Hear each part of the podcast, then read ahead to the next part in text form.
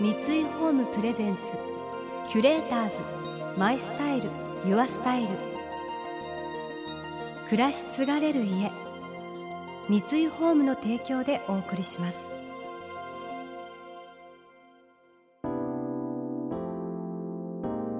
溢れる情報の中で確かな審美眼を持つキュレーターたちがランデブー。今日のキュレーターズは中塚水藤です。神崎めぐみです。想像力を刺激する異なる二人のケミストリー。三井ホームプレゼンツキュレーターズ。マイスタイルユアスタイル。ナビゲーターは田中れなです。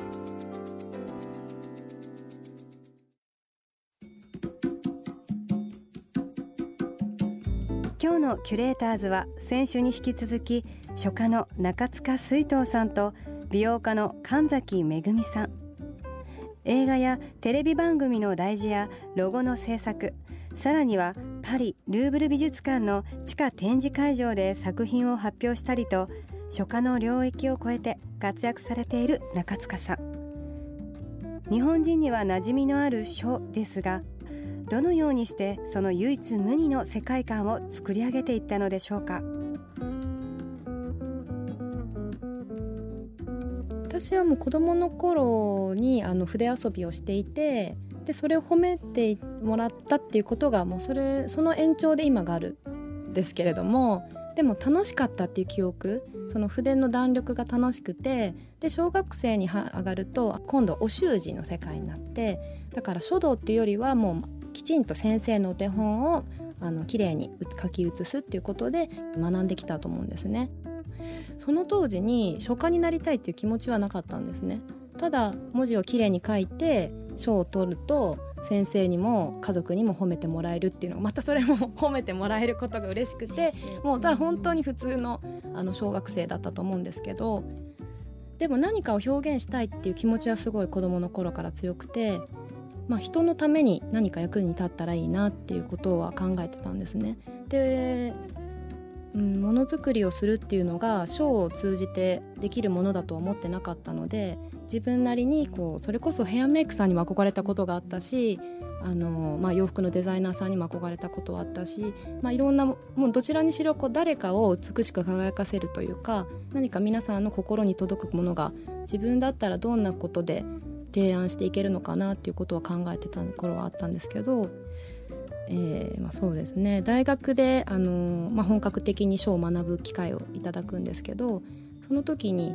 自分の知ってた書道っていうかお習字の世界と書家としてどんどん進んでいく道っていうのはなんかまだまだリンクする部分がなかったんですね大学生の頃には。で学べば学ぶほどまた新しいものに興味が出てきて何か自分にしかできないことをやりたいっていう思いがその当時は強くて、まあ、その時にあのあるお仕事で、えー、まあいろんな方のイメージで「言霊シリーズ」って言ってその例えば神崎さんのイメージで文字を書いてみてください誰々さんのイメージでこんな漢字を書いてくださいっていうご依頼いただいたんですね。でその時に本当だったらこうすごい有頂天になるところだったんですけど、実際は先生のお手本通りのことしか学んできていなかったので自由に表現していきたいって思ってたんですけどその自由っていうのがまた難しくて、うん、自分のこう殻を破っていくっていうのが結局どこにを目指していいのかが分からなくなってでじゃあ自分だったら、まあ、いろんな世界をもっともっと見ていきたいなっていうふうに思うようになったので、まあ、海外に行ったりとか書だけじゃなくて建築だったりとか絵だったりとかいろんな方のあの表現をまあのまず見たいなっていうふうに思うようになったのがきっかけですね。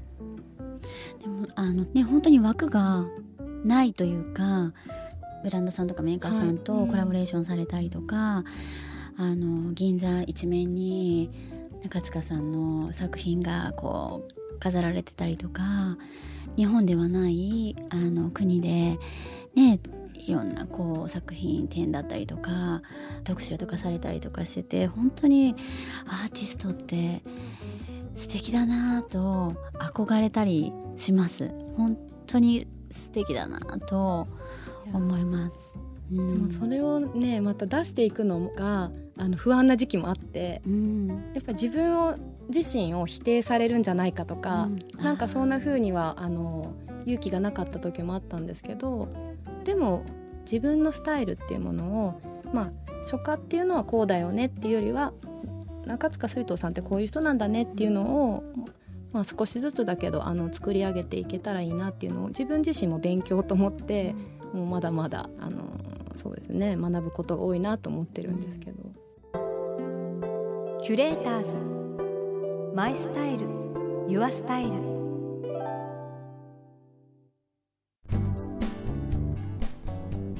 今回のキュレーターズは書家の中塚水藤さんと美容家の神崎めぐみさん。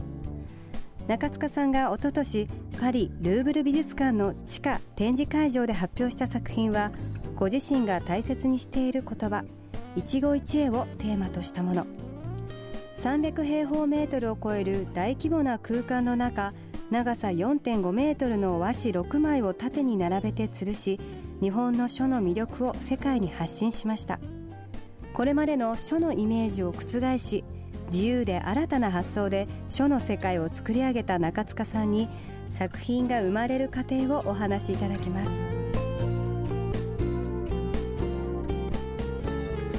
あの実はもともと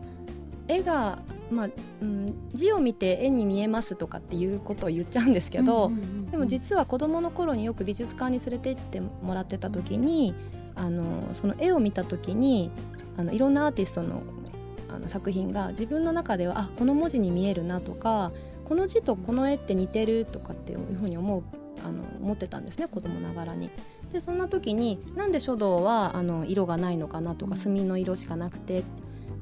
っていうふうに考えてたんですけどそれが今だと墨の中に色を感じるし色の中でもあの、まあ、絵と文字が一緒っていうか、あんまりこう区別をしてないところがもともとあるんですけど、まあ、でも実際に文字ってあの象形文字っていうか形からあの生まれてるので全部共通してるんだなとは思ってますけどね。うんあの私の三男が今3歳になったんですけど、絵を描くじゃないですか、プレスクールでね、はい。そうすると時に墨色なんですよ、で時にすごいカラフルでね。だからその何かを絵にしたりとか字にしたりする時って色だったり形にとても出るでしょ、多分感情がそのまま現れると思いますね。ね、それうんをでもお仕事にされてると、そんな感情に振り回されてられないでしょ？そうですね。なので自分は今お仕事っていう感覚あの作品展に関してはちょっとそこはスイッチを変えるようにはしていて、だから、まあでも墨実はその色を使っていると、うん。使えば使うほど実はモノクロの方がすごい華やかだったりとか、あのなんかねすごい不思議な感じなんですよね。で墨だけをあの扱っているとまた色を色にこう手を出したくなるというか、足したりとかね、うんしますよね。そうですね、うん。でもそこれが自分の人生の中でやっぱり積み重ねていって、まあ、最終的にどの色に落ち着くのかなっていうのは、あのまだまだあの見つけられてないっていうところがあるのかなと思ってるんですけど。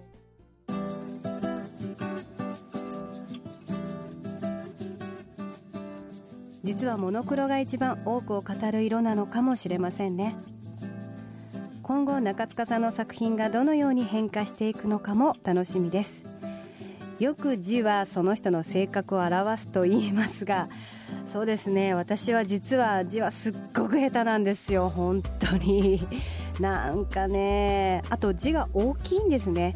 なんか聞くと九州の人は大きいって聞いたからそうなのかなと思うんですけどだから私手帳がやっぱり大きくないとダメなんです。小さい手帳だと全然書けないんです。本当に。やっぱりお話聞いてて思ったのは美意識ですかね。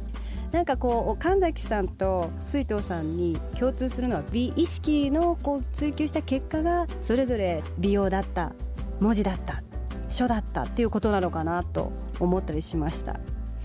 さあここでせっかくなので中塚さんに字が上手になるワンポイントアドバイスを伺いました。